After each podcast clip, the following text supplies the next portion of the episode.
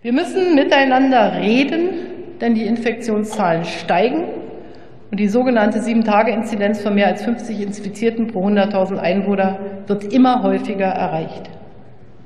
Das war ja auch genau der Grund für die Beschlüsse gestern bei der Ministerpräsidentenkonferenz.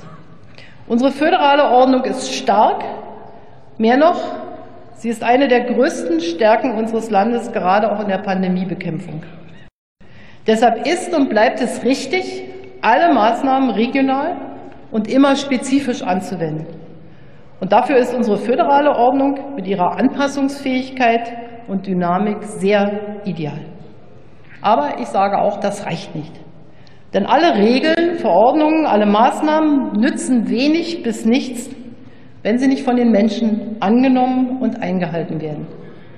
Und deshalb, wir müssen reden im Familienkreis, im Freundeskreis, mit Kolleginnen und Kollegen in den Kitas, in den Schulen, in den Alten- und Pflegeheimen, in der Nachbarschaft, in den religiösen Gemeinden, im Fußballverein oder im Chor.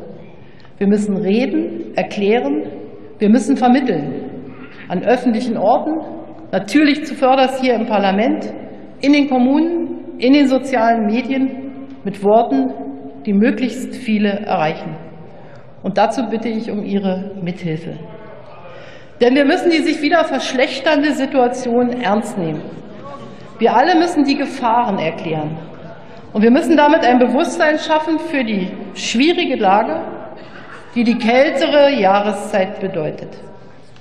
Ich bin fest davon überzeugt, dass die Gesellschaften langfristig am stabilsten aus dieser Krise herausfinden, die die Gefahren offen und transparent benennen, die die Wahrheit für zumutbar halten und die eine Balance finden aus politischen Vorgaben und zivilgesellschaftlicher Akzeptanz und Mitwirkung.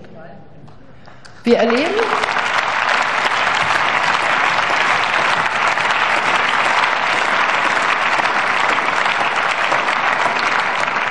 Wir erleben zurzeit, wie die Vorsicht nachlässt, wie sich alle wieder nach Nähe sehen, nach Berührungen, nach Gemeinsamkeit, nach Feiern im Familien- und Freundeskreis oder an öffentlichen Orten, einfach nach Unbeschwertheit. Das spüre ich selbst, da geht es mir nicht anders als anderen. In meiner Sommerpressekonferenz, in der Bundespressekonferenz, fragte mich ein Journalist, es war die letzte Frage dieser Pressekonferenz, was mich als, wie er es formulierte, Mensch Angela Merkel in dieser Zeit eigentlich am meisten nerve und was ich in meinem Leben derzeit am meisten vermisse. Ich habe geantwortet, spontane Begegnungen, dass man immer schauen muss, wie verhalte ich mich jetzt. Diese Spontanität in Begegnungen mit anderen Menschen vermisse ich am meisten. So ist es. Und ich glaube, wir alle möchten die Spontanität, die Unbefangenheit zurückhaben. Wir alle möchten das Leben, wie wir es kannten, zurückhaben. Und natürlich wollen das ganz besonders die jungen Leute in unserem Land. Aber wir riskieren gerade alles, was wir in den letzten Monaten erreicht haben. Wir dürfen es nicht dazu kommen lassen, dass wieder landesweite Einschränkungen, wieder hohe ökonomische und emotionale Verluste drohen, dass ein sterbender Mensch im Krankenhaus oder im Pflegeheim Mutterseelen allein sterben muss, weil seine Liebsten ihm zum Abschied nicht die Hand halten